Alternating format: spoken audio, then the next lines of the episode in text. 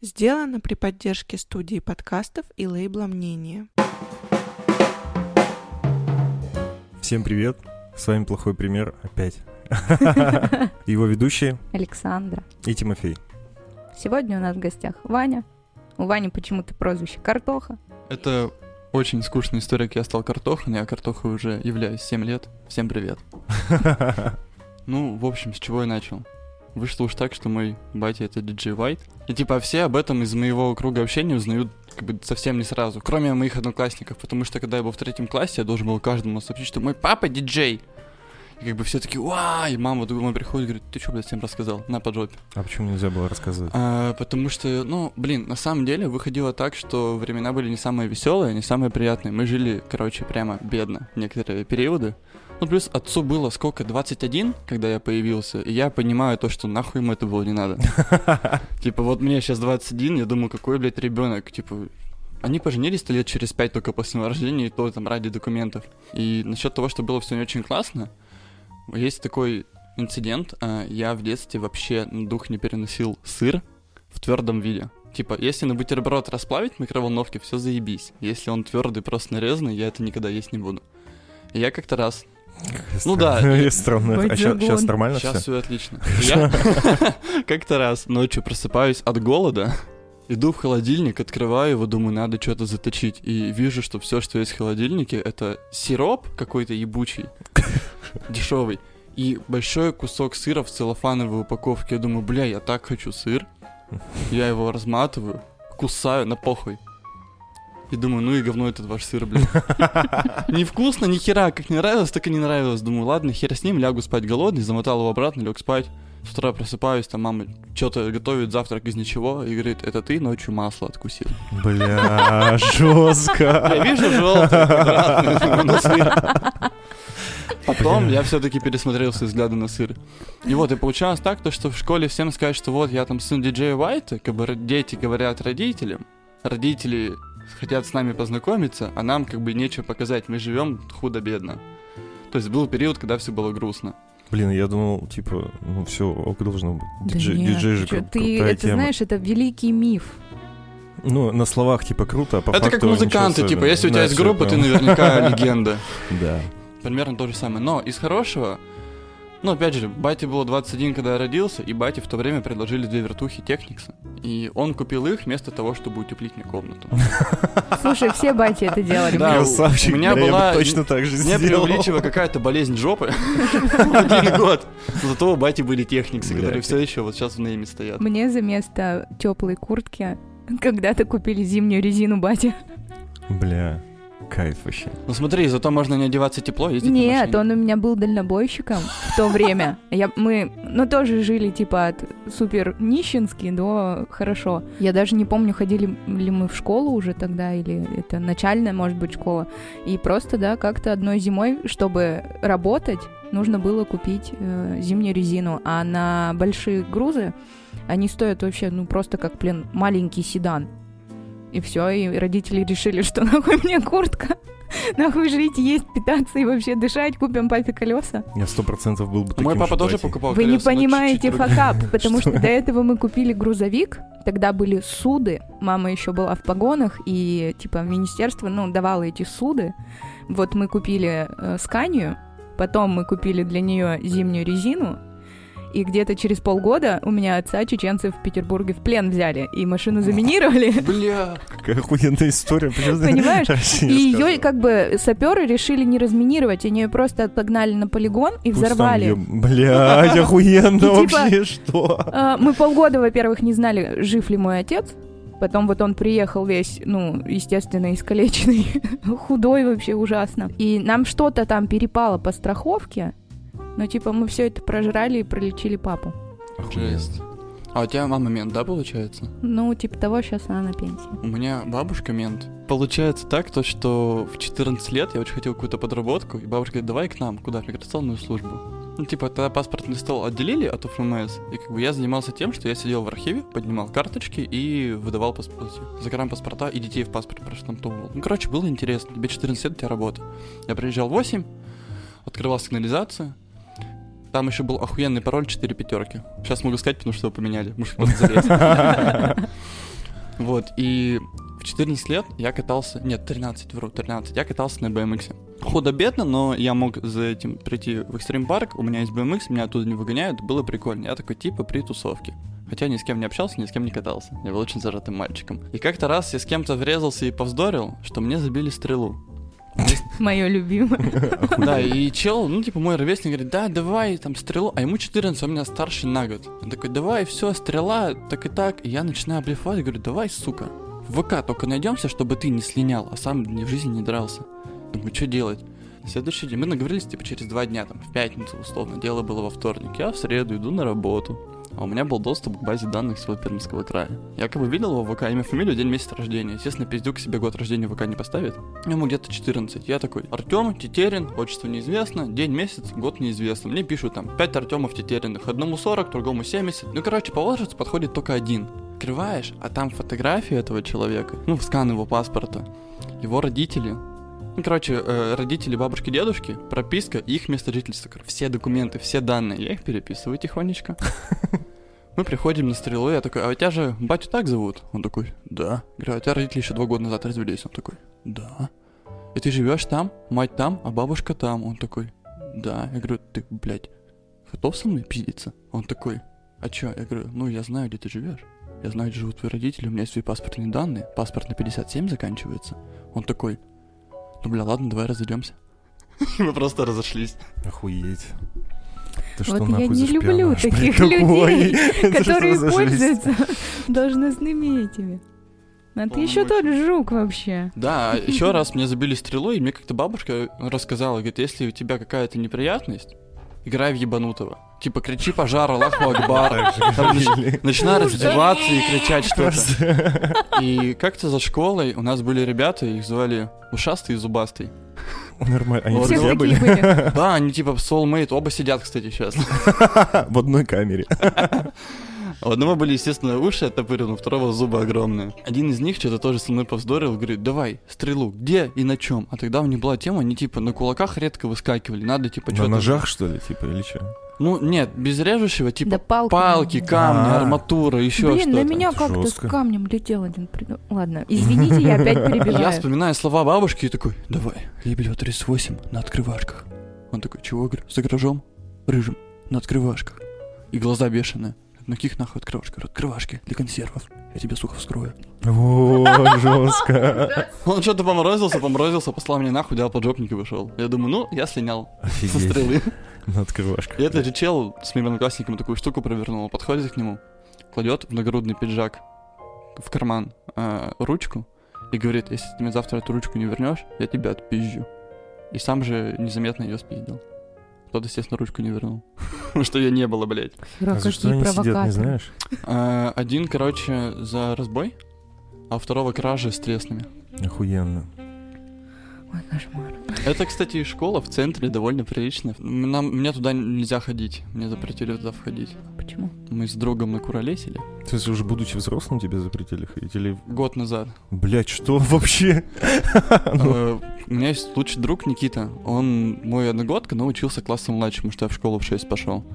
И у нас на урок информатики были учебники в PDF, и там можно было выделять текст, нажимать Ctrl-C, открывать Paint, нажимать Ctrl-V. И так, типа, по словам, как, знаешь, записки от маньяков, составлять всякие тупые предложения. Типа, на графика А и Б изображен хуй, у кого больше хуй.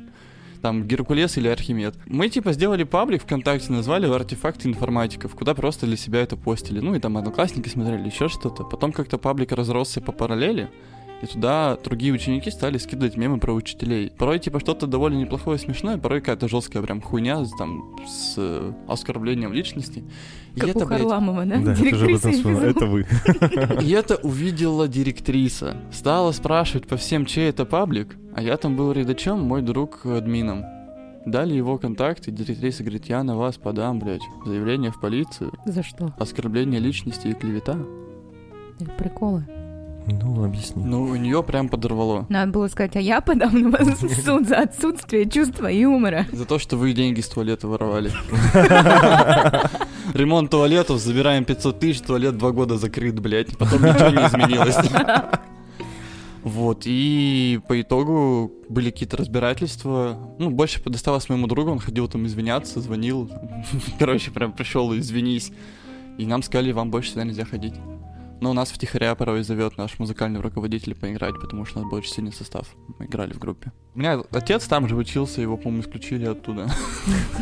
Понятно, семейный подряд. Да, мы типа в- друг в друга ебанутые. У меня мать, типа, пиздилась на стрелках в 17 лет, и всегда, если кто-то говорил, мы тебя найдем, она говорит, я дочь мента. Вот я искала такого же человека, которого воспитывали хулиганы, потому что мои, ну это капец. Меня А мать тут в 13 лет начала учить пить. Бля. Не, Но это был, кстати, очень хороший подход. Я ей супер благодарен, потому что она понимала, куда идет в целом общество, и сказала, я тебя научу сейчас дома пить, чтобы ты на какой-нибудь вписке не, не набухался в хлам и в усмерть. Мы сели дома, она мне налила виски с колой. Там один, второй, третий стаканчик, я сижу пьяный, веселый, меня уже мажет капитан и говорит, вот зафиксируй это состояние и не перепивай. Я такой, да, мам, мне еще лет пять это не пригодится. И в 15 его закодировали. Нет, я, я помню, что мне тоже разрешали дома пить с той мыслью, что типа пусть лучше дома пьет, чем где-нибудь в гаражах. Вот но я один такое. хуй потом ходил еще и в гаражах бухал. А у меня просто было отвращение к алкоголю, потому что у меня мама не пьет особо и не курила никогда в жизни, а папа у меня контуженный, и он в жизни был такой тихий, скромный еврей. Но когда папа перепивал, а он не знал меры в алкоголе, у него вот было две кондиции. Первое — это он рок-н-ролльщик, душа компании, э, чудаки, все дела, мне море по колено. И третье — это зверь, который у него вообще менялся взгляд, кругом враги, типа драки и все остальное. И как-то глядя на все это, я такая, да нахуй пить. Он же мой родственник, а вдруг я такая же, типа. Вот, и все. Поэтому мне, у меня не было запретов каких-то, мне просто всегда говорили, что, типа, ну, думай. Мне угрожали э, тем, что, типа, если мы узнаем, что ты куришь, мы тебя там рот зашьем, пальцы сломаем, зубы выбьем. Мне было 16, когда папа узнал, что я курю, он сказал, так, папины сигареты не трогаем, когда у папы сигарет нет, а у тебя есть, значит, ты Надо делишься. делиться. И я думала, что он будет по одной забирать, а он забрал, сука, пачки. Вот, а мама просто всегда... Ну, она спалила меня с курением, но она сказала, ты умрешь беззубая, типа, у тебя будет плохая кожа. Даже если ты не будешь курить. Не-не-не, ну типа, если вот, ну типа, это твой выбор, ты дебилка, при мне не кури, я не хочу это видеть. Нас воспитывали так, что типа мы все друзья, и мы все друг другу доверяем. И мне подросткам казалось это мега классно, но уже повзрослев, я поняла, что они сильно размылили вот эту границу. Субординация? типа? Да, родитель, ребенок. Ну, типа, вот эта самостоятельность, она немножко угнетала, и тебе хотелось быть, ну, типа, дочкой, что, типа, там, какая-то забота. В плане там, что, блин, я хочу, чтобы мне мама приготовила завтрак. А она говорит, у тебя что, ручек-ножек нет? Я на работу пошла. Продукты там готовь. Ну, то есть какие-то такие вещи. Ну и плюсом из-за того, что я старший ребенок в семье, я самый ответственный. Они почему-то э, решили в мои там 6-7 лет, что я, блин, нянька, я третий родитель. И когда появился третий ребенок у них, все, они мне его привезли из роддома, сказали, ну ты разберешься, и уехали в магазин. И я, дебилка, 11-летняя даунша, такая, ну да. То есть они приезжают, я его и помыла, и накормила, типа все сделала, и они такие, ну все, Теперь ну это твой. Теперь это твой, да. В этом плане, видимо, нужен какой-то баланс, который они не учли, потому что всегда все разборки у нас были, это разборки взрослых людей, и мне им всегда хотелось напомнить, что типа, алло, вообще-то взрослые вы, а я ребенок, что вы на меня гоните? Поэтому, ну, такое, знаете ли. Что еще взять с людей, которые поженились через два дня после знакомства в 18 лет? Блин, у меня такая же история у родителей моей жены. Очень странная история, и я вообще не понимаю, На как это вписке. возможно. Короче, у меня теща поехала в Екатеринбург как-то, то ли на практику, то ли что, училась, типа, что-то железнодорожное, я не знаю, и там познакомилась, типа, с моим тестем. Они провели там пару дней вместе, и она уехала в Пермь обратно. Приехал через месяц, такой, ну все, давай жениться. Она такая, давай. И они вместе уже 25, по-моему, лет, ну Мои очень были много. И я 27. думаю, блядь, как это вообще возможно? Во-во-во. Ну вот у меня батя стал действительно взрослым человеком и отцом, когда у него родился второй сын. То есть у меня получается вообще в семье по родству я самый старший из четверых. То есть у меня есть сводный брат, вообще не по крови мне, он меня младше на полтора или два года. Мы с ним прям вот это вот, именно что братья. Но мы не те, которые пиздимся, мы те, которые вот лучшие друзья. Это очень классно, когда ты можешь взять брата с собой на тусовку, потому что он не сильно младше. В случае чего ты можешь дать ему подзатыльник, потому что он, блядь, младший брат и косячит. Вот. Есть э, младшая сестра, которой 7, Мы с ней кровные по матери. И есть младший брат по отцу, которому, по-моему, сейчас что-то 4 или 5. С ним я вижусь реже всех, но, по сути, я самый старший брат. И с младшей сестрой я прям нянчился, у меня было то же самое, что у тебя. Только не то, что мне его оставили и говорили, занимайся. Я сидел дома, я, у меня были то ли каникулы, то ли что, а родители, мама с отчимом, ну, с папой, решили сидеть в ЕКБ. И такие, ну, ты же справишься. Ну вот, так Ты же смотрел, что мы делаем? И я тоже стал вот этой вот нянькой. У меня, как у старшего брата, есть история. В общем, мне было тогда лет 15, я, получается, был в 10 классе. Мы жили уже с родителями в Большом Савино. Родители решили купить дом. Семья разрослась, в квартире всем тесно. Я дальше сильно ругался, потому что я начал учиться в лицее на юбилейном, блядь. И мы из центра переезжаем в Савино. Мне было 2 часа ездить на учебу. Но были, конечно, плюсы, типа то, что у меня была наконец-таки большая комната, у меня был, типа, этаж, метров 45, и это было про... Это, блядь, ангар. И у нас была баня. Баня каждую субботу вообще без вариантов. Это всегда отличный отдых, тело, дух, все мы это знаем. Вот, а младший брат, он, по сути, живет со своей матерью после развода, и к нам просто приезжал, там, половину недели тусовался у нас, выходные у нас. Приезжает мой брат на выходные в баньку, приезжает у мамы подруга со своим сыном. И там сын это вот прям архетипичный сын маминой подруги. Он весь очень подтянутый, отличник, пятерочник, и он был одногодкой моего младшего брата. Нас всех трем как плюс-минус одной возрастной категории отправят в баню. Мы там базарим за учебу, еще за что-то. Плюс как раз таки они были, по-моему, в восьмом или девятом классе и думали, куда поступать там после девятого. Мы же хотели со школы уходить. Я им посоветовал свой лицей, потому что он, да, был очень неплох. Ну, в общем-то, мы сидим, болтаем, паримся, все нормально, попиваем пивко, потому что пивко в бане, неважно, сколько тебе это разрешается. И вот у нас получается баня как? Есть предбанник, есть помывочная, есть парилка. То есть три этапа. И мы вот сидим в самом холодном в предбаннике, слушаем музыку, пьем пиво. Сижу я, напротив, слева от меня сидит вот этот парень, его зовут, ну, допустим, Артем. И справа сидит мой брат Миша. Палит в печку. Просто сидит и смотрит в печь, как горят дрова. Я сижу, что-то развалился, мы уже вроде бы домываемся, я смотрю, то, что этот вот Артем как-то очень внимательно смотрит на свой член. Что-то перекидывает его из ладони в ладонь.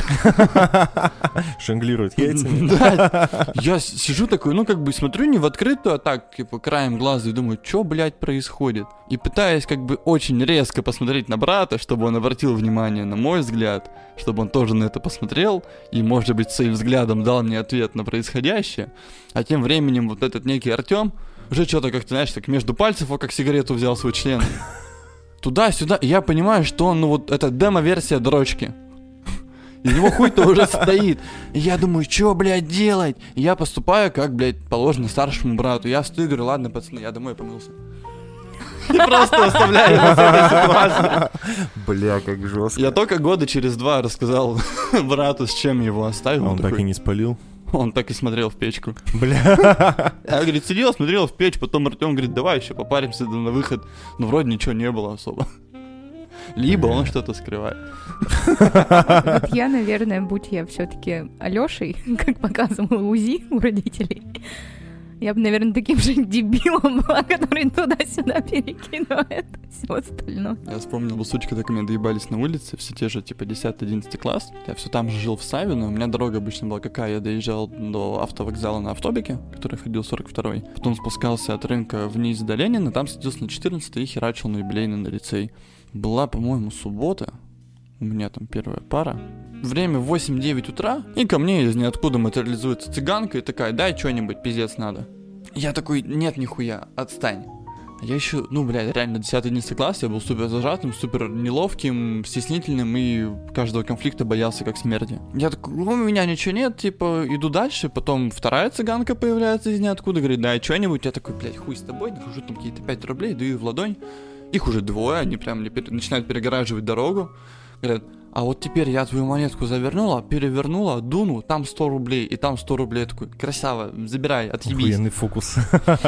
Она говорит, нет, ты в ладонь возьми бумажку, прям кладет мне в ладонь, зажимает то-то, то-то, то-то, то, что-то наговаривает, дует, открывает, там нихуя нет. В моей ладони я такой, че за говно, отъебись. Она говорит, а где мои 100 рублей? О, ловко. О, я такой, я не ебу, отстань, иду дальше, а их уже, ну типа штук 6, реально много. Ми- Мини-табор. Нихуя себе. И они берут меня в круг, говорят, типа, отдай деньги, пидора.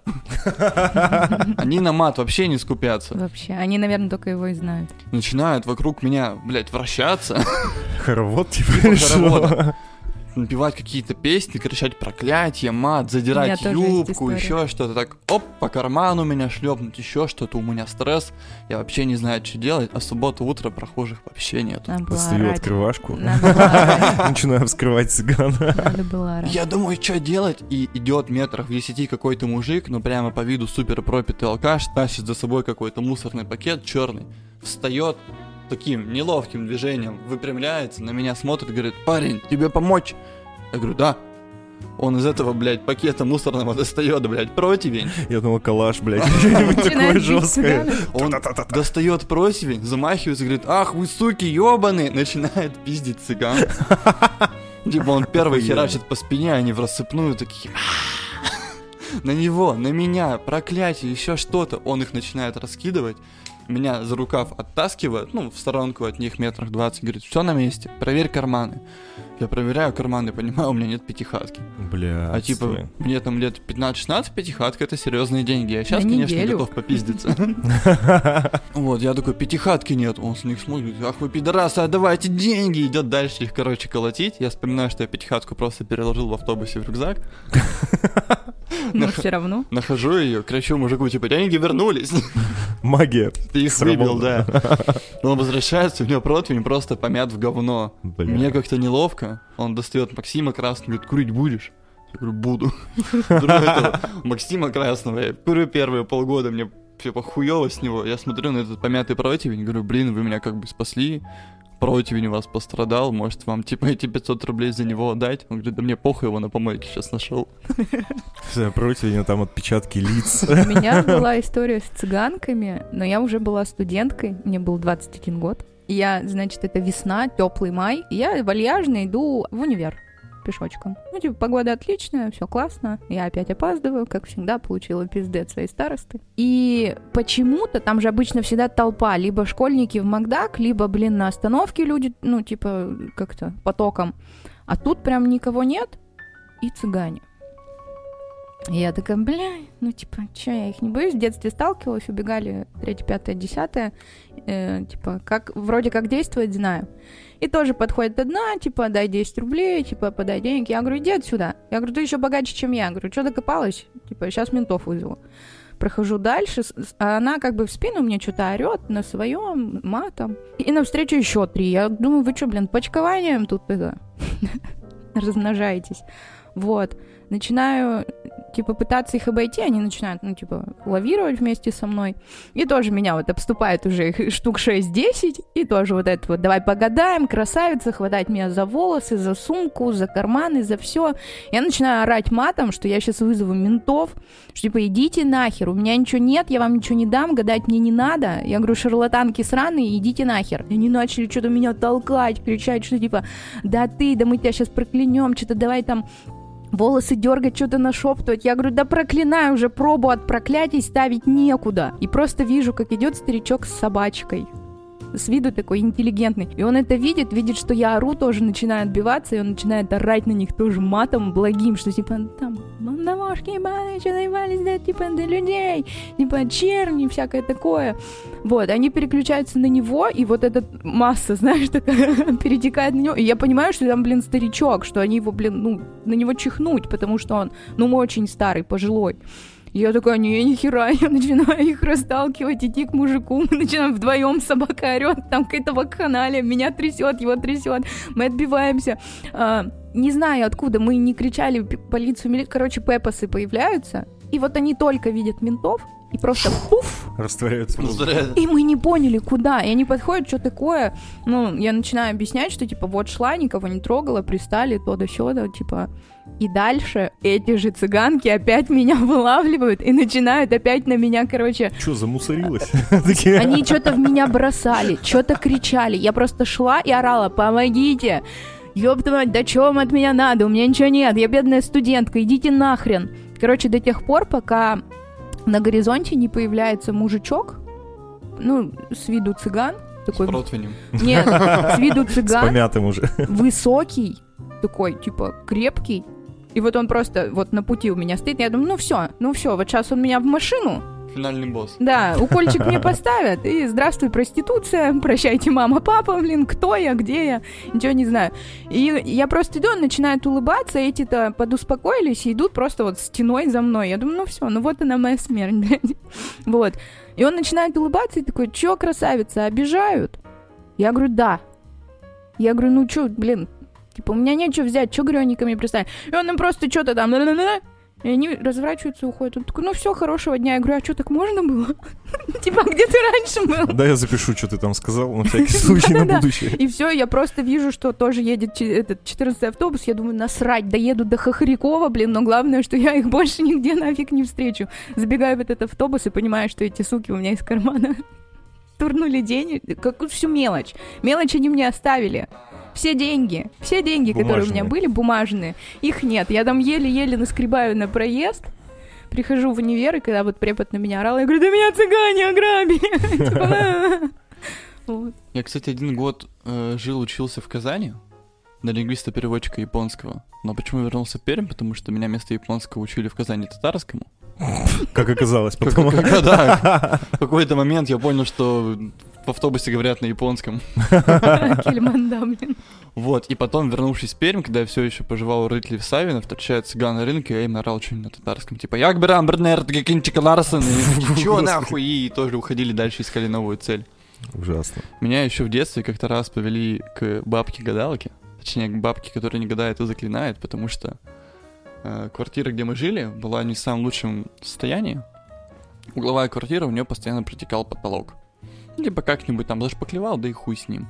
И однажды мы чинно-мирно семьей лежали, смотрели телевизор. Мне было там буквально пару лет, я сам историю не помню, мне рассказали. Потолок обрушился. На меня.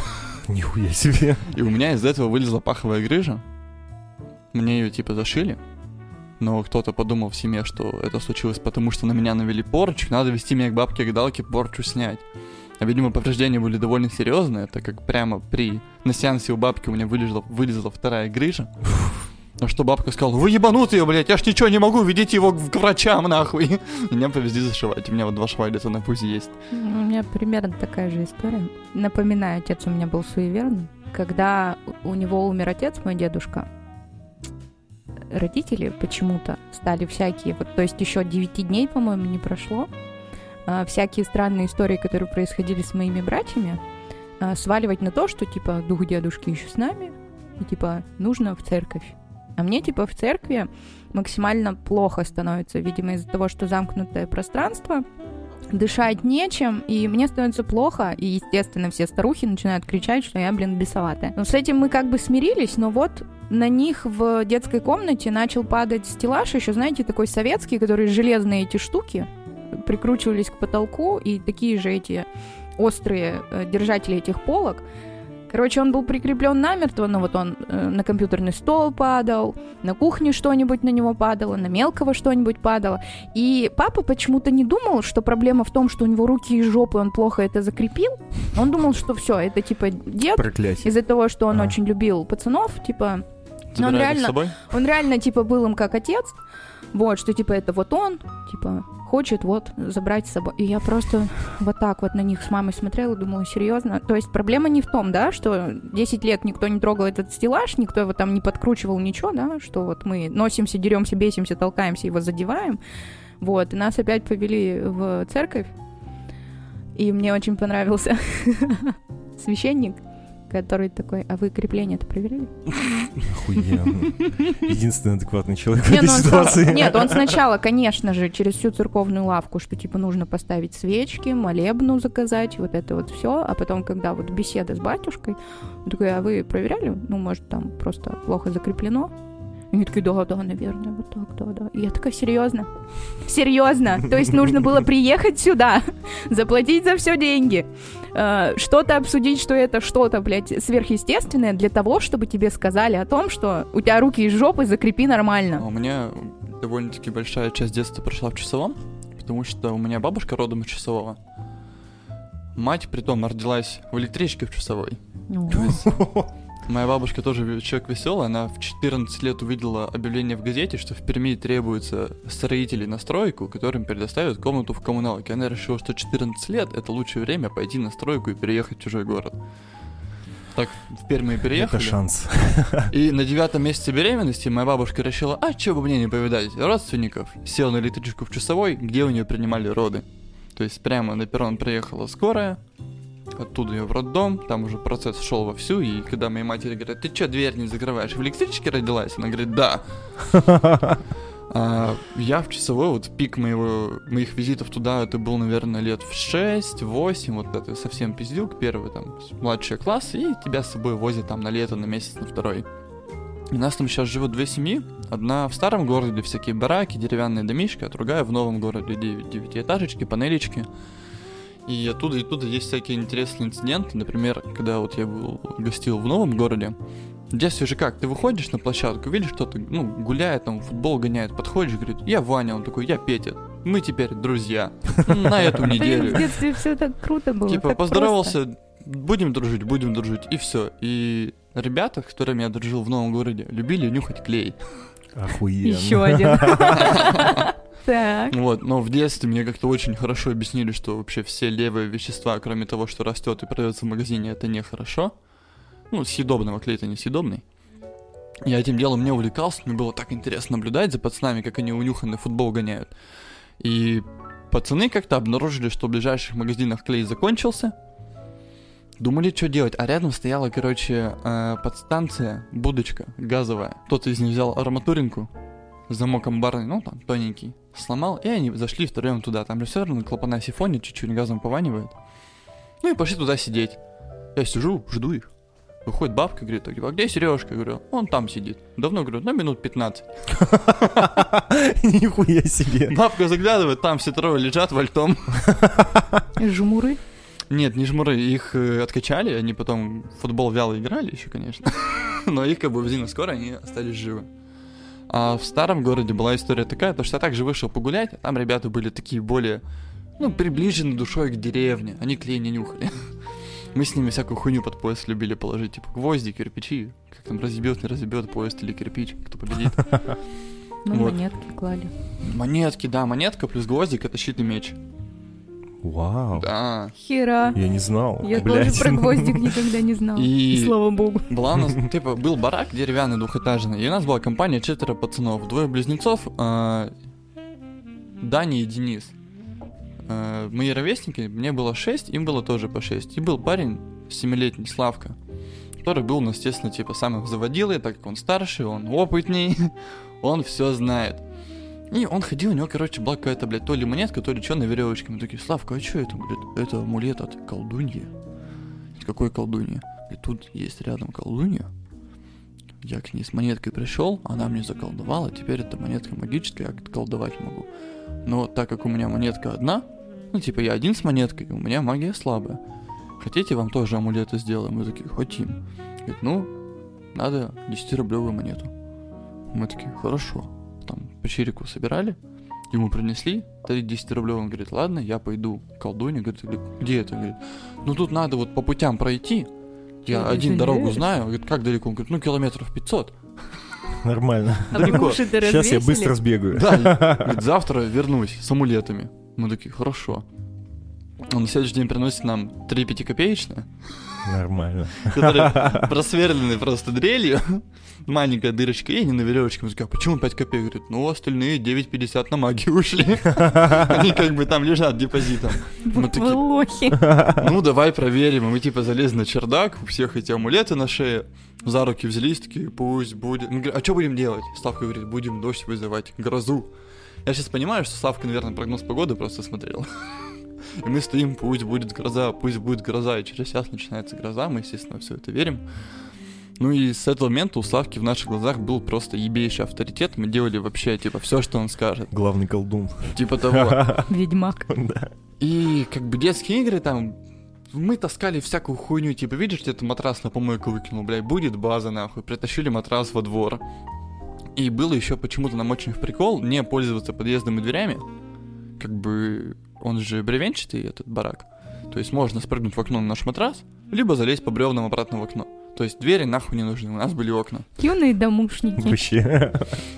Э, И как-то Слав говорит, а пойдемте играть в комп в гонки домой ко мне. Мы такие, ебать, у тебя есть комп, давай. А что за гонки там, типа, FlatOut? Мы такие, ля, видел, типа, в гравицапе диск.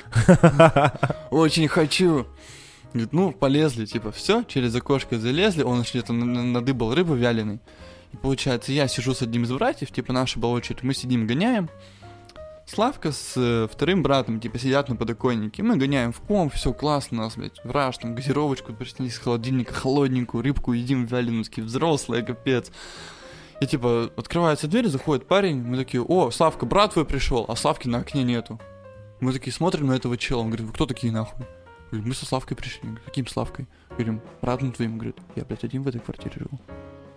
Это То была... есть вы залезли Это в- была вообще хуй знает чья квартира, где просто было, типа, деревянное окошко, которое легко отпиралось. Интересная Он- судьба Славки. Мы потом спросили, типа, Славка, а что за херня? Он смотрел за этим окошком регулярно, видел, что там сидит пот, играет в комп, плюс-минус понял его график, когда он там уходит по делам. И пока его не было дома, чтобы мы как бы, чтобы одному не лезть, он нас подговорил, и мы залезли Вот в левую квартиру, думая, что это его, играть в комп. Мы объяснили, что да как, типа, вот, он нас позвал, он говорит, это говорит, пиздюк, который под окном постоянно ошивается. Ну, короче, он пошел, типа, потом к его родителям. Ну, и мои родители узнали, ну, там родственник его жил, двоюродная бабушка, все такое. Мне дали, типа, таких лайтовеньких пизделей, как и тем двум братьям, но Славку мы больше не видели, он, его не выпускали гулять. Потому что он, блядь, в чужую хату залез. Еще есть интересная история про домушников. Я когда работал в миграционке в 13-14 лет, э, был случай, короче, приходит мужик, замена паспорта по причине утери. Я такой, ну, окей, то есть э, он вчера приходит в один кабинет, заполняется заявление, приносит документы, которые есть подтверждающие его личность, типа там СНИЛС, права, там свидетельство о рождении, все, что есть. И женщина принимает документы и видит то, что он, блядь, в розыске. Притом, типа, совсем свежая ориентировка, меньше недели. И там с фоткой, со всеми данными. То есть ориентировка очень полная по информации. И говорит, сейчас я принесу вашу форму 1П, сидите, заполняйте бланк. Тем временем жмет кнопку под столом тревожно, идет ко мне в кабинет, говорит, так и так, доставь мне вот такую-то форму, иди встречать конвой. Я говорю, а что конвой, почему? Говорит, сейчас разберемся. Мы когда сопоставили все факты, картина получилась следующая. Чел, вор-домушник, который обычно обносил хату на первых этажах. Как-то, ну, как он рассказывал, ну, может, нам было, типа, все дело, мы тоже, как бы, были причастны, мы знали всю инфу. Я, говорит, как-то просто гулял, ничего не планировал грабить. Вижу на первом этаже окно открыто, думаю, ну, залезу, вынесу, там, что, золото, Судьба. деньги, что будут, судьба. А так как он не планировал на дело идти, у него с собой был паспорт, блядь. И он его проебал. Он его проебал прямо на квартире. Блять. И когда менты пришли описывать хату, они нашли паспорт, говорят, вы знаете этого человека, ну, хозяевам квартиры, говорят, нет, ну, видимо, тот, кто вас ограбил. Паспорт принесли, как бы, ну, полицию, составили ориентировку, тем более это было в нашем районе, в Свердловском. Вот, а он решил, что это просто потерял, и как законопослушный гражданин пошел восстанавливать, нельзя же без документов гонять. Ну, там его и приняли. У нас его и приняли, все, как бы конвой его увез сразу в отделение. Нифига. Вот он бы рассказал охуенный плохой пример. Типа, я однажды грабил хату С с паспортом. паспортом, блядь, У меня был опыт колдовства. Я была ребенком, и у нас все время были сборы спортивные с фигурным катанием. И это был год, когда нас не повезли на море, и мы с девками жили, ну, в одной комнате, в соседней жили тренера, вот, и как-то что-то мы сидели, болтали, в карты играли, и они такие, а давайте вызовем пиковую даму. Я такая, давайте. Но я же очень убедительная. Короче, я их до такой усрачки запугала, что там пружинистые старые кровати, эти железные койки, что одна почувствовала через э, э, этот пружина, короче, торчала через матрас, она подумала, что это коготь э, этой пиковой дамы, разверещалась. Короче, там я потом таких получала. Причем мамашки, которые были с нами, и тренер наша, они ржали больше, чем ругались, потому что они такие, ну, на девок, типа, вот вы дуры, а на меня такие, типа, ты чё их запугиваешь? Потому что мы потом, наверное, еще неделю спали с включенным светом, потому что девки просто, ну, ссались, и мне устроили бойкот. Я такая, «Пш, ну, изи, типа, чё, я, у меня броня. мне вообще не страшно. И я решила добивать их до конца. И, короче, все время, когда только я видела, что они начинают засыпать, я такой полуночник, только под утро заспал, и я что-нибудь их там пугала, типа забирала подушку, прятала, еще что-то. Короче, я вообще им жить не давала. И когда был родительский день, одна из мам пошла, рассказала моей, что, типа, твоя-то вон что творит, девки-то в ужасе, а мы орем, типа, что делать? Ну, типа, мы же не можем ее отлупить там или еще что-то. Типа, мы с ней разговариваем, а она нам, а что они меня игнорируют? Вот, пускай, ну, типа, и все, я сажусь, и мама меня так за ухо берет, такая, слышь ты, блядь, ведьма недоделанная. Хватит людям психику ломать, а то домой поедешь. А типа ехать домой посреди типа сборов, не, я не хочу. Ну вот, в итоге меня заставили извиняться на вечернем костре. Я помню вот это чувство несправедливости, что они сами виноваты и напросились, а я, блин, должна извиняться, типа, как так? Ну, в общем, с тех пор я больше не колдую, потому что все уже поняли, да, про моего батю, что потом я приехала домой, и я была ведьма. Тебя вообще хотя бы год в жизни называл батя как-нибудь, типа, по имени? Нет, нет, и слава богу, потому что если папа говорил Александра, Значит, это значило, что пиздец. мне пизда. Вот, а так я всегда была кем угодно, только нет. Только не Александра. Ну да. То есть Я- меня мама, блин, родная, всю жизнь зовет по фамилии. И меня в детстве это так обижало, что типа, почему она все время зовет меня Мишарина? Она такая, так ты не слышишь, когда я зову тебя по имени? И как-то я иду, и, ну, типа, реально кто-то кричит Саша, и я такая, ну, типа, ну, и чё? А потом, когда Мишарина, я поворачиваюсь, мама, она такая, я же тебе сказала. Я такая, блин. Ну, типа, У меня также, меня бабушка по отчеству всегда звала. Типа в детстве, когда мы с пацанами гуляли во дворе, а у нас еще был такой прикольный двор, то есть это на Компросе, а он сам по себе П-образный дом, но четвертая сторона, там забор, гаражи какие-то глухие, то есть двор, по сути, был закрытым.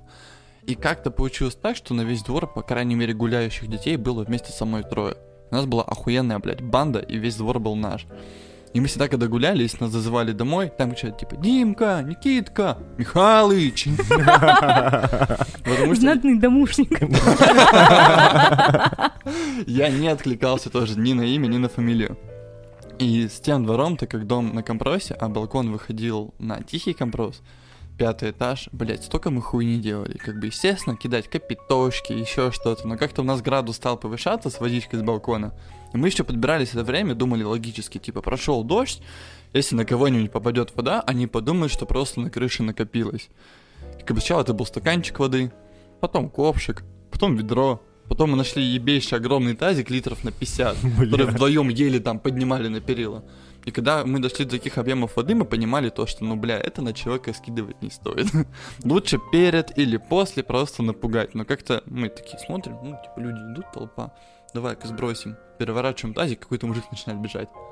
Потому что опаздывает на встречу. Он еще, сука, с документами, с телефоном, в костюмчике. На него вся эта вода рушится. Мы быстро в квартиру, сидим втихаря.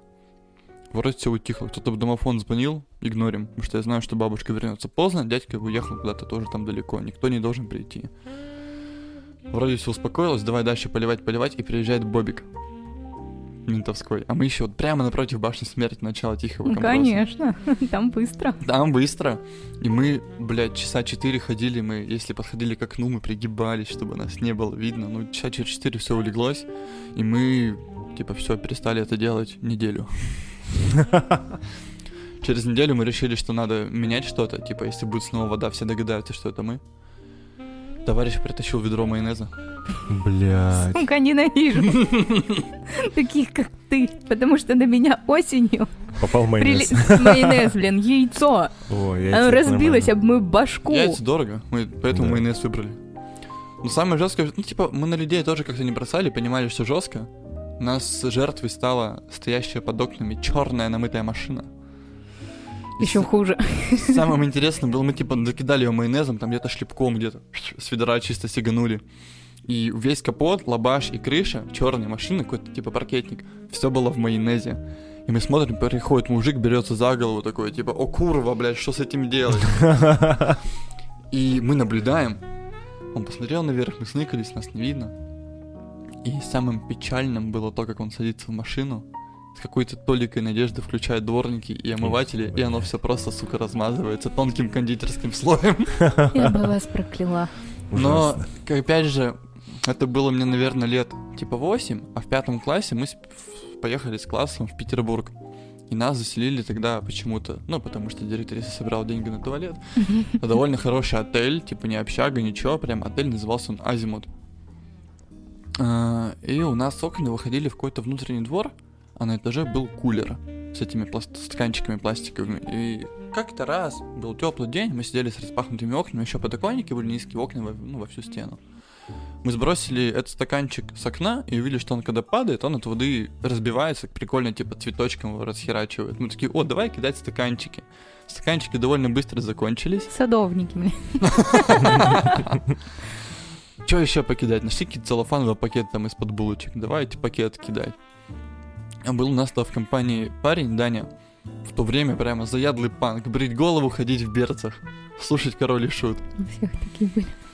И мы нашли бутылку 0,5, у которой была вот эта насадка, не пробка, а спортивная хуйня, соска Мгм, такая. Если на нее сесть, то получается довольно тугая струя, которой можно прицельно бить. Я сейчас не так поняла слово сесть. бедром, блин. Камин-аут. И вышел покурить в этот двор какой-то парень, который по всему своему одеянию и прическе был типичный эмо.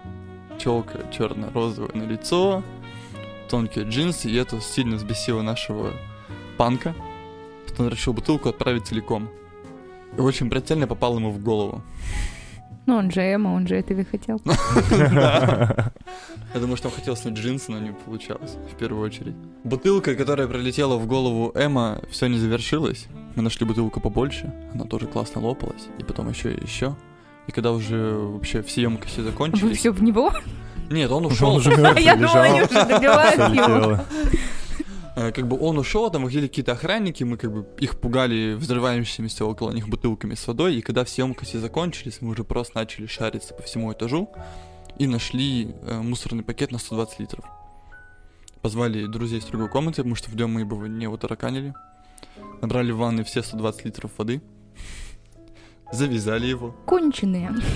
перекатили на окно и понимаем, что как бы, блядь, 120 литров это примерно 120 килограмм. Плюс-минус. Физику еще мы не проходили, но примерно там было много. У нас как-никак четвертый этаж. Мы прикидываем, что, ну, бля, вроде бы никого так-то нет, можно, в принципе, и скинуть. Ну, чисто ради взрыва. Мы его так тихонько с окошка скидываем, и заезжает тачка во двор. И мы видим, как пакет летит в тачку, не дожидаясь ожидаемого наш, наш, нами взрыва. Закрываем окно, и все, сидим тише воды, ниже травы.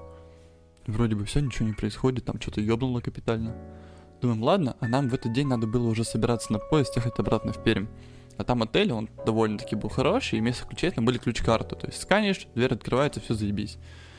И у нас, по-моему, полчаса до того, чтобы уже выходить на автобус, я такой, ну, пора переодеться, снимаю штаны, слышу, чик-чик, заходит какая-то женщина с телефоном, подходит к окну, говорит, ага, это 4023. Убирает телефон, говорит, ну что, доигрались?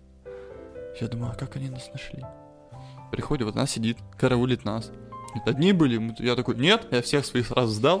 Звоню А там, я всегда всю вину брала на себя. я распределял. Ты крысюля. Ля ты крыса. А, Так я ж ментами воспитывался. А я тоже, знаешь, меня учили, что всю вину А бери меня на учили, себя. что нужно делить поровну. Какие-то у тебя странные Пошел с чистосердечным, снизили срок. придурки. И я звоню по внутренней связи, говорю, Ярик, что, приходи ко мне. В смысле, мы же закончили. Говорю, приходи ко мне. Его приходят тоже, тоже держат, приходят охранники. Я тебя в разведку не возьму. Приходит парень Эма с перевязанной головой. И приходит какой-то мужик, просто, сука, весь серущий. И два мента. И такие, ну все, будем разбираться. Ну и наша классная. В чем суть? Э, Когда пакет приземлился на тачку, он попал в лабаш, Ну, лабаш помял треснул. капот и выбил лабаш, залил весь салон. И мужика заодно. Я бы убила вас на его месте. Я бы просто сказала, пустите меня, я разорву этих Я-то малолеток». думаю, что все, типа, я сейчас не уеду, у нас поезд. Я понимаю, что все-таки немножко ответственности тут должно быть. И я уже в голове у себя черчу все самые страшные исходы из этой ситуации. Ну и полицейские такие, первую очередь к мужику, который был на машине, видимо, он их вызвал. Говорит, ну что, будем с ними делать? Он такой, ну, тачка-то по страховке, им на поезд надо, пусть идут. Вот вам повезло. Пиздец, как повезло. Вам повезло. Ну, потому парень что я такой- бы сказала, звоните родакам, пускай скидываются мне на лобарь, блин. Вот, а парень Немо как-то просто за компанию под шумок ушел. Я еще долго думал, как нас нашли. И когда мы выезжали из отеля, я видел, что ровно от нашего окна до самого низа, блядь, стена сырая. Дауны. Я знаю, что у тебя есть истории, где ты плохой пример С рукой. с рукой. Ну, ладно, это история о большой подростковой глупости и том, что нужно в отношениях всегда обо всем говорить. В общем, предыстория такая, что в 10 классе, в 15 лет, я познакомился с девочкой, с которой мы там начали гонять, Гулять, встречаться. Мутить. мутить, мутить. Вообще, я еще ненавижу слово девушка. А а кто она? Я, я всегда говорю, я вот с 15 лет говорю жена. Подруга? Жена. Жена или женщина. Господи. Вот и типа вот 10-11 класс, мы все были вместе, мы еще учились на профиль, у нас был профиль филологии, второй лицей при ПГУ, там как бы все профили, они соответствовали факультетам в университете. И большинство выпускников лицея тоже, как правило, в основном идут в ПГУ, потому что там, ну, проще поступить, вы еще пишете научку, которую потом защищаете в ПГУ, там, на конференции, ну, всякое такое. И, во-первых, из-за отношений в 11 классе, что я, блядь, никому не советую, от чего я младшего брата отговаривал. Я очень хуево написал ЕГЭ, потому что силы вкидывались не в учебу, а в погулять, тут помирить, тут успокоить. Плюс меня больше тогда тянуло все-таки не в филологию, а в языки. Еще на самом деле эта история будет ебейший каминг-аут потому что э, когда я вернулся в Пермь, и всем я рассказывал, я рассказывал ее немного иначе, потому что в тот момент от меня отвернулось много людей, и я со своими комплексами очень сильно переживал, что от меня отвернется еще больше. Тоже плохой пример. Да. Да. Не бойтесь быть собой. Не бойтесь быть собой, не бойтесь правды, потому что сила в правде. Так вот, ну и короче, когда дошло дело до поступления, у нас был такой выбор, то что я хотел идти на языки, английский, а у меня был выбор, я хотел поступать в Петербург, в институт Герцена, Пет Герцена, по-моему, точно не помню, либо в УРФУ, в ЕКБ. Пермь я не рассматриваю, потому что у меня была идея фикс, надо переезжать, надо из Перми валить. Ну, тебе 15 лет, Пермь говно, надо Ну, уезжать. максимализм. Да, вообще крайний. Вот, а девушка тогда не рассматривала Питер, так как далеко. А, еще я рассматривал ДВФУ в Владивостоке, потому что японский. Красава. Типа, хотел японский. Но, блядь, я был тогда пробитым анимешником, я тогда себе Аригато. аниме набил. У меня, блядь, персонаж из аниме на пол предплечья. Вот, и мы думаем, куда поступать, а у нас подруга, которая классом старше выпускалась из лицея, поступила в КФУ в Казани. Мы посмотрели то, что, в принципе, до Казани не так далеко, и там по баллам было все не так уж и плохо, на филологию, по-моему, в том числе, но мы оба проебались, мы не сдавали историю, которую надо было, оказывается, сдавать. Ну, готовились под одно, а потом пошло другое. В итоге мы оба пошли на платку в КФУ, на э, языки, потому что там, блядь, очень странная иерархия. В самом верху идет университет, потом институты, в институтах высшие школы. То есть там нет факультетов как таковых. Под высшими школами уже направления. И нас, сука, заставляли заучивать это. То есть у нас первые несколько пар, там, одного предмета мы заучивали, зубрили, и каждого спрашивали, чтобы он сказал, где он учится. Тем более, что некоторые предметы у нас вели... У нас вела директриса нашей высшей школы. Мы поступаем в Казань, у нас уже два с лишним года отношений, и отношения уже давали такие неплохой раскол. Типа где-то мы ссоримся, где-то у кого-то вроде бы интрижки на стороне, мы из-за этого типа постоянно ругаемся. И осенью мы заехали в общагу, жили мы в разных подъездах, о чем тогда очень сильно жалели, но потом это все оказалось, что очень хорошо. Потому что если мы жили еще в одном подъезде, история бы была гораздо длиннее и гораздо печальнее. Где-то в октябре-ноябре мы поехали в Пермь, вот, и я понимаю сейчас, что я был далеко не самым лучшим в отношениях. Я, типа, много вызывал себе чувство вины, внимание пытался как-то культивировать. Ну и был очень сильно, скажем так, нюней. Очень сильно стрессовал, мог сорваться, еще что-то, был эмоционально вообще нестабилен. На фоне этого у девушки появился очень интересный молодой человек, который был взрослым и по возрасту, и как бы характером. Он был гораздо старше, взрослее и как бы в целом очень самодостаточный, с которым у них начиналось что-то крутиться что меня прямо пиздец как коребило, и мы осенью вроде как типа расстались. Прошла неделя, мы оба разрывелись, сошлись обратно, типа все будет хорошо. Две недели все было хорошо, потом все снова пришло в свое старое русло. Конечно, история с моей стороны довольно будет субъективна, ну типа это мое видение, но как бы стараюсь быть максимально правдивым. И мы вроде бы сошлись обратно, и вроде бы все вместе, но вроде бы постоянно какие-то скандалы и ссоры. И получается, что в декабре 17 года, у нас все еще первый курс, день рождения у ее соседки. У них в комнате жило четверо девчонок, я жил с соседом вдвоем. Меня на день рождения, естественно, зовут, как, как бы парня одной из соседок, потому что вся комната, естественно, там была, а снимается целый дом. Зовутся все друзья, знакомые, человек 30. Прямо туса, где много алкоголя и всего подобного. Я туда приезжаю с простой целью. Пожарить мясо, поесть его, попить пивка и лечь спать. Я спрашивал, алкоголь надо брать? Нет, говорят, все будет, все будет. Думаю, ну отлично, с собой ничего не беру, приезжаю. Мясо нихуя не готово, ничего нету, все на мне. Думаю, ну ладно, что, мясо не готовил. Иду, начинаю разжигать угли, приезжают какие-то еще пацаны, такие, о, я тебе помогу пожарить. И я тогда понял слова своей мамы, что, сука, на кухне должен быть один повар. Потому что один готовит так, второй готовит так, по итогу у нас мясо было снаружи все сгоревшее, внутри сырое. Я там каким-то, блядь, чудом съебался с этого мяса, потому что меня уже все заебало. Думаю, ну хуй с ним, накидаюсь и лягу спать. Говорю, есть пиво? Говорят, только вино. Думаю, ну хуй с ним, с вином. Беру какие-то там эти, блядь, бутербродики с игрой на палке, как они называются. Канапе. Да, канапешки.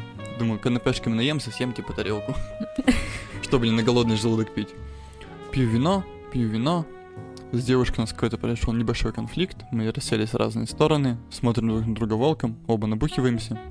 Я пошел, пошел покурить, и мне подходит одна из их соседок и говорит, слушай, условно, там типа Ирина и Света тебя зовут. Ну, допустим, допустим, Ирина моя девушка, Света ее соседка. Типа, им помощь твоя нужна. Я такой, где? Говорит, ну, на первом этаже около бассейна. Там дом сауны с бассейном. Я прихожу и смотрю, что они стоят просто в белье, мокрое. Говорит, принеси нам сухую одежду. Спрашиваю, что случилось? Ну, мы что-то напились и решили прыгнуть в бассейн в одежде. Альбома «Пошлой Молли» тогда еще не было, про вечеринку с бассейном. Он вышел на месяц позже. Вот, и я такой, ну ладно, пьяный, думаю, хуй с ним, не буду разжигать конфликт, что это на все свои вещи промочила, такая-никакая. Несу вещи, приношу и смотрю, что они сидят в сауне, греются и целуются. Я думаю, ну, в принципе, не с парнем, значит, не измена, хуй с ним. Логичная логика. Ухожу дальше накидываться, потом думаю, а чем я хуже, тоже искупаюсь. И накидался еще сильнее. На тот момент во мне где-то было полторы бутылки вина, типа в одного полторы бутылки. Прыгнул в бассейн, чуть не утонул, потому что потерял, где вообще направление вверх, не слева-право. Кое-как выплыл. Сидел в душе, отогревался. Я типа сижу, мне холодно, меня трясет, я пьянющий и наглотался воды.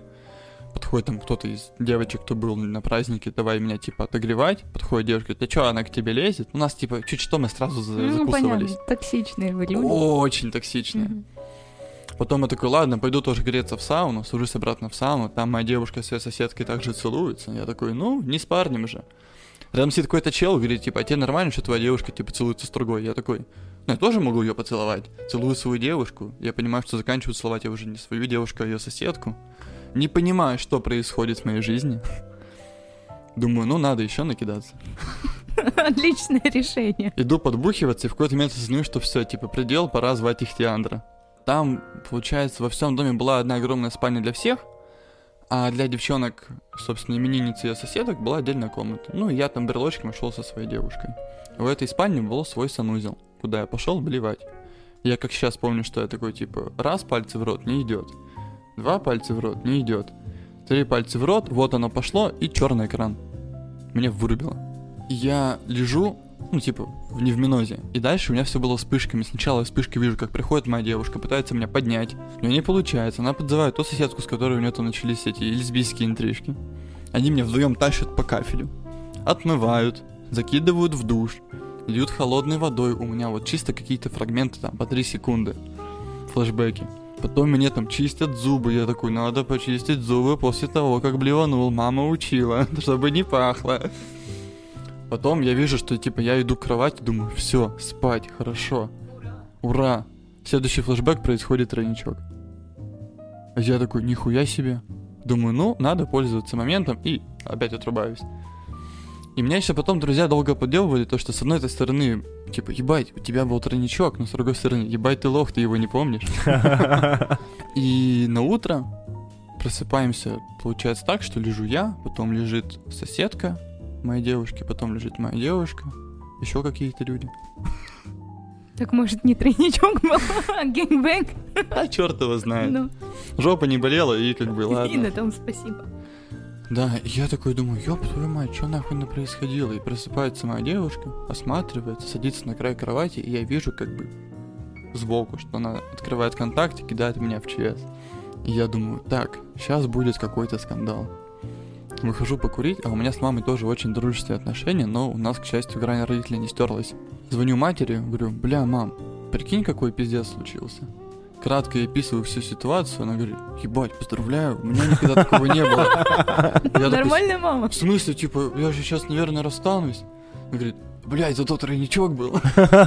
Классная мама. Не, ну так-то вот, если Права ты ведь? взрослый так рассуждаешь, да, конечно, да, Какая да и разница? хуй с ней. Вот, и позвонил маме, никакого материнского совета толком не получил, не удовлетворен, позвонил другу, тоже всю ситуацию объяснил, а вот мой друг, очень хороший, Миша его зовут, он вообще всю историю наших отношений всегда видел сбоку и видел, куда они идут, и где-то, наверное, последние полгода меня отговаривал, типа, Ваня, нахуй, надо из этого выходить, ты себя губишь, потому что э, ментально я был вообще пиздец как раздавлен, я был очень дерганый, я Ну, чуть что хватит. срывался, типа, да, я был очень расшатан. Я думаю, ладно, наверное, это все, наверное, зато, зато с этим получится пра- правильно поставить точку. Ну, типа, тут уже нет пути назад, это полный пиздец. Захожу в дом, и первый раз слышу, ну ты уебок, и мне в лицо прилетает какой-то пирог, и кулаком поебало. Это моя девушка. Извини, перебью. Вот у меня здесь вот непонятка. Но ты, ты типа тоже была участницей этого пиздежа, как бы. И вот это, Еще видимо, за- начала, на защитная, защитная реакция, может быть, у нее была. Наверное, на Типа, самом деле Чувство вины тоже было, и поэтому. Наверное, так. И получается, что мне там за все грехи человечества причитается, получается по лицу. Я сижу, просто не сопротивляюсь. Я сижу, у меня слезы льются.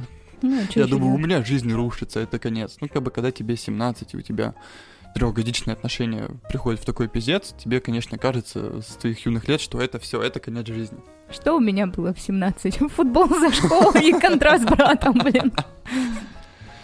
Вот, и мы потом едем все в общагу, в очень такой гробовой тишине, потому что мы все этой компанией ехали в одном такси. И мы как бы обсуждаем девушкой, что дальше. Она говорит, ну, мы это переживем. Я думаю, бля, я не этого хотел. Типа, а я, чё на- ты не сказал? я надеялся, типа, что все. Я говорю, так мне кажется, что после этого больше ничего не может быть. Она говорит, давай просто это забудем. Я такой, ну, может быть, это еще один шанс судьба дает. А мне еще очень при первом расставании говорил, она даст заднюю, не соглашайся. Я такой, хорошо, но заднюю давал. То есть я все равно как-то шел на поводу всех этих дел. Жалел, конечно, но зато извлек урок. Вот, и какое-то время мы пытались привести все в норму, но у меня, видимо, в голове что-то щелкнуло. А может быть, просто я бабник. Но та девчонка, которая была вовлечена в этот процесс, стала мне интересна. И мы втихаря еще, типа, после пары встречались и гоняли. Что-то случалось, я сидел, и у меня были такие моральные терзания, потому что, с одной стороны, я понимал, что я поступаю жутко неправильно. С другой стороны, я понимал, что к девушке я уже, типа, не испытываю особо чувств. Типа, у меня начался период, типа, что я хочу бледовать. Типа, у меня закончились мои, типа, первые серьезные отношения, и, типа, мне захотелось, вот. Вот оно он всё- как наступает. оно все типа здесь легко и доступно. А, об этом всем, собственно, узнает девушка, потому что она прочитала телефон своей соседки. У нее, естественно, ебейшая истерика. Там какие-то разбирательства ВКонтакте по телефону, непонятно что. И она говорит, все, завтра, типа, я уезжаю в Пермь, и больше мы с тобой не увидимся. Ну, типа, она решила там на каникулы зимние съездить к родителям и прийти в себя. С утра мы видимся, я даю ей последние вещи, которые у меня оставались. Она говорит, все, я пошла на автобус. Я говорю, ну, до свидания иду к себе обратно в комнату, а мне в тот день вот эта вот девушка, которая была вовлечена третьей, должна была принести конспекты по японскому, потому что я во всем этом круговороте забил на пары, она училась тоже на Япе, но у них группа ушла дальше по программе. Я думаю, ну, хотя бы просто скатаю, с конспе- э, скатаю конспекты. И в тот момент, когда эта Ирина пришла мне принести конспекты, моя девушка оказалось не уехала, решила колотиться в дверь. Я понимаю, что она приходит сейчас сюда, как она уехала. У меня здесь принесла мне конспекты Ирина, и это явно кажется не тем, что она принесла мне конспект. Думаю, что же мне, блядь, делать? Меня спасает мой сосед. У него была девушка, которая была где-то в другом тоже здании. Я говорю, Артур, положи ее к себе в кровать, будто бы ты спишь со своей девушкой. Сам выхожу в коридор, она говорит, нет, мы не расстанемся. У меня, короче, включился, типа, как эти стадии принятия неизбежного отрицания. У него началось отрицание, мы выходим в, типа, комнату-сушилку, где нет камеры. А у нас общага была, типа, супер крутая, деревня университета, там повсюду камеры, там все супер красиво, чинно, прилично. Мы выходим вот в эту комнату, у нас начинаются вот эти разборки и перетягивания каната. Мы расстаемся или мы не расстаемся. Я понимаю, что, что все это настолько все хуево, что из этого ничего не построить. Я и топлю, что все, типа, мы дальше никуда не сможем идти вместе. Типа, это полная жопа. Она мне говорит обратное, то что нет, у нас все получится, мы это переживем, а иначе я наложу на себя руки. Манипуляция с суицидом. Я думаю, блядь. Все рвется к балкону, я балкон закрываю, ее в другую сторону. Она в порыве злости кидает на пол, разбивает свои очки. Я думаю, ну нахуя ты очки-то разбил? У меня, у меня была такая простая бытовая мысль, типа, ну куда ты без очков? Обреченный, знаешь, такой человек. Типа, У меня было какое-то полное смирение с происходящим, но единственное, чем я не смирялся, с тем, что мы нахуй дальше уже никуда не пойдем вместе. И она достает складной нож, мой складной нож, который я у нее оставил в комнате, когда мы там типа нарезали торт. И говорит, сейчас я себя порежу. Я какой-то там чудом стеклы у нее нож этот выхватываю, выбираю себе в карман. В правый карман, что немаловажно. Я левша. Правой рукой я почти никогда ничего не делаю. И у нас продолжается вот эта непонятная ссора. В какой-то момент она мне что-то говорит, какую-то фразу, я ее даже не помню. То есть у меня мозг ее, видимо, заблокировал, я не могу воспроизвести. После чего я ничего не помню, включаюсь на том моменте, когда я просто ору, рукоплещу, пытаюсь, типа, говорить, да что нет, ты меня не слышишь, что мне вообще сделать. Смотрю на свои руки, а у меня левая рука вся рассечена.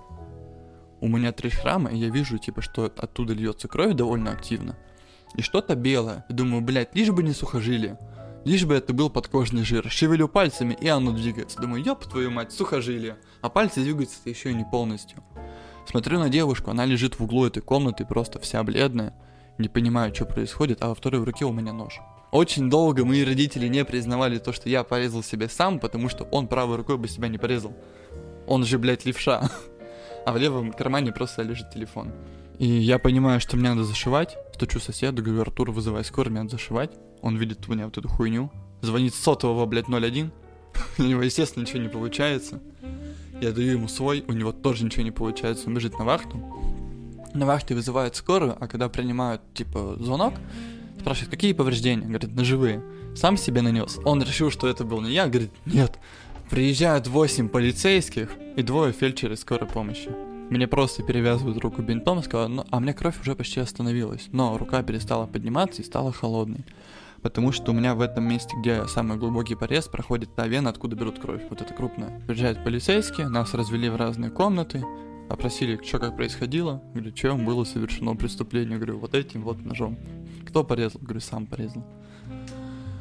И самое, что интересно еще в этой истории, что когда принимали заявление, моя девушка сказала, что очки разбил ей я. А очки стоили очень дорого. И на меня еще, типа, появилась заява. Не, я понимаю, что да, она кажется негативным персонажем, Но у неё но своя я все-таки за то, что виноваты оба. Нет. А я согласен, что виноват оба. Потому что спустя Два время участника ситуации. я вспоминаю всю эту хуйню, понимаю, что я как бы провоцировал местами очень сильно. Сам. Потому что я в отношениях был вообще нихуя не подарок. И меня повезли тогда зашивать в ближайший травмпункт. Что забавно, внизу, когда приехала скорая, дежурила вот эта вот девчонка-соседка, которая со мной поехала меня зашивать. Меня зашили, и я смотрю, у меня на телефоне от отца 43 пропущенных. Я думаю, мне отец в жизни столько раз не звонил. Так он там, наверное, такого И поймал. смс-ка. Что с тобой? Позвони мне. Мать не в курсе. Это батя у меня также всегда было. Мы не говорим маме. Я звоню ему, алло, он говорит, ты как? Он прямо на панике, никогда не слышал таким взволнованным. Говорю, я в порядке, меня зашили. Суть в том, что ему, блядь, позвонила коменда и сказала, ваш сын наложил на себя руки, он в реанимации. Бля. Ненавижу таких людей, ненавижу. Он пиздец на какие нервы А зашел. прикинь, просто вот они, когда так сообщают, они не думают о человеке на другом конце провода. А если бы вот, ну, не дай бог, он бы, блин, так, слабое. да, сильно психанул, не дай бог инсульт или еще что-то. Ну, типа, о чем ты думаешь, старая корга?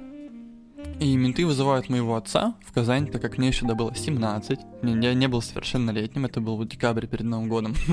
Подарок. Приезжает мой батя, разбирается во всей ситуации, поговорю со следователем. Следователь, в принципе, попался очень адекватный мужик, говорит, я как бы всю ситуацию в целом вижу. показания у ваших, конечно, расходятся. Ну, два дебила. Да, два дебила, типа ни на кого заявы не будет, но самое забавное, если хотите, можем на них написать ответную за доведение до суицида.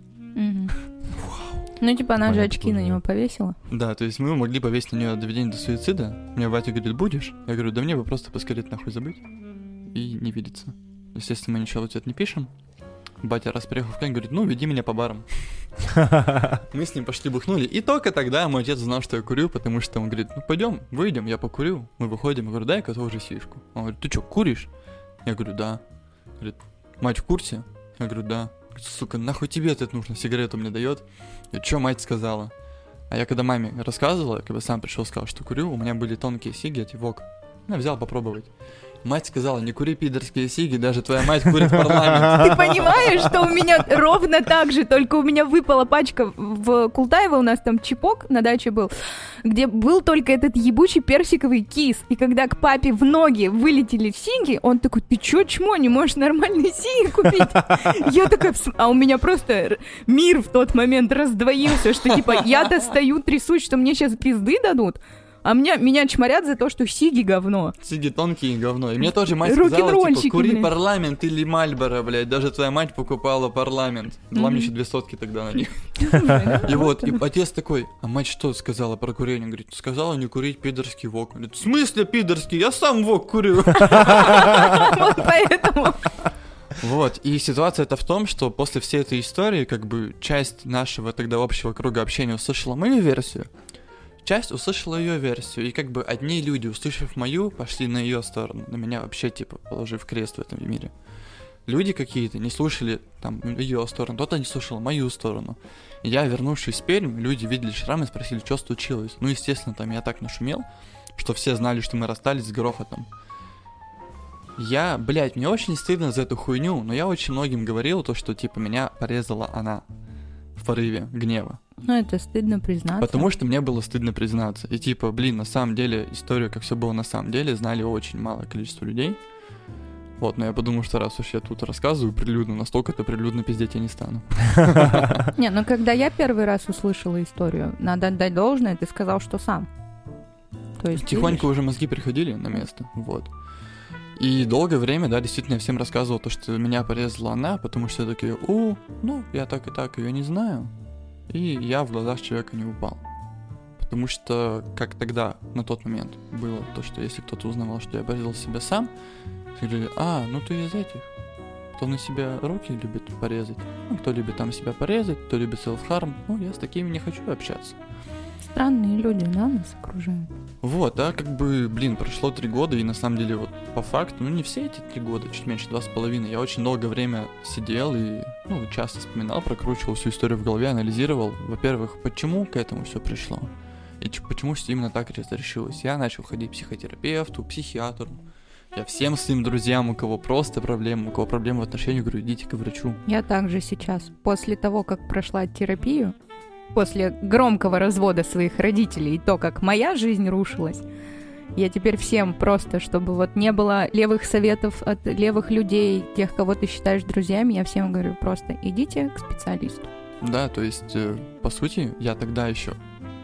У меня после всей этой истории начались панические атаки. Я не мог выйти просто из комнаты на пару. Я начал жестко проебывать универа. Я как-то пошел покурить, типа пошел за сигами, иду и вижу на стене одного из зданий, ну, корпусов, телефон доверия. Я такой, ну, это мне. Позвонил, мне сказали, иди вот в этот дом, у вас, типа, в кампусе есть психолог. Я пошел туда, походил к нему какое-то время, прописали таблетки, я сидел тогда на таранках очень жестких. Они потом остались, я их как снотворно использовал. Типа пьешь таблетку, через полчаса ты просто в любом случае спишь. Ну, кстати, вот после того, как мы расстались, типа какой-то, ну, прошло, наверное, месяц, я такой, надо побледовать. Судьба дает мне шанс. И где-то месяца три, наверное, у меня, типа, ну, просто происходила хуйня, вписки, кто-то, что-то, где-то. Потом я понял, что это не мое, потому что я какой-то дискомфорт все равно внутри себя испытывал. И вот я сел, блядь, два года на самоанализ. Я сначала как бы думал, блин, а... Сначала мне казалось, что проблема была в человеке, с которым я был. То, что, ну, он со мной не сходился, и почему я вообще такого человека выбрал. А потом меня как-то торкнуло, я понял, что я сам был мудаком. Я начал анализировать, где были мои поступки неправильные, где я вообще не так подходил. Снова записался к психотерапевту, походил, привел. И вот спустя столько времени получилось так, что я этим летом много ходил к врачу, нашел очень хорошего. Пиздец, как все пересмотрел, и самое главное, я не то, что типа простил свою бывшую девушку, я типа даже ей благодарен за весь этот опыт, который я перенес, потому что ну, я жив, она жива, все окей. Если все живы и не травмированы в целом, ну, я рука работает, то горевать-то не о чем. Я вынес для себя Главное, ебейший чтобы урок. она так же. Отличное завершение. Да. С вами был подкаст «Плохой пример». Сегодня у нас в гостях был Ваня. Ваня, спасибо, что пришел. У тебя Спасибо, что классные позвали. истории. Приходи Класс. еще. С вами были Александра И Тимофей. И Ваня. и Ваня. Ваня. да. И помните, мы не совсем бесполезны. Мы можем быть плохим примером. Пока-пока. Пока. Пока.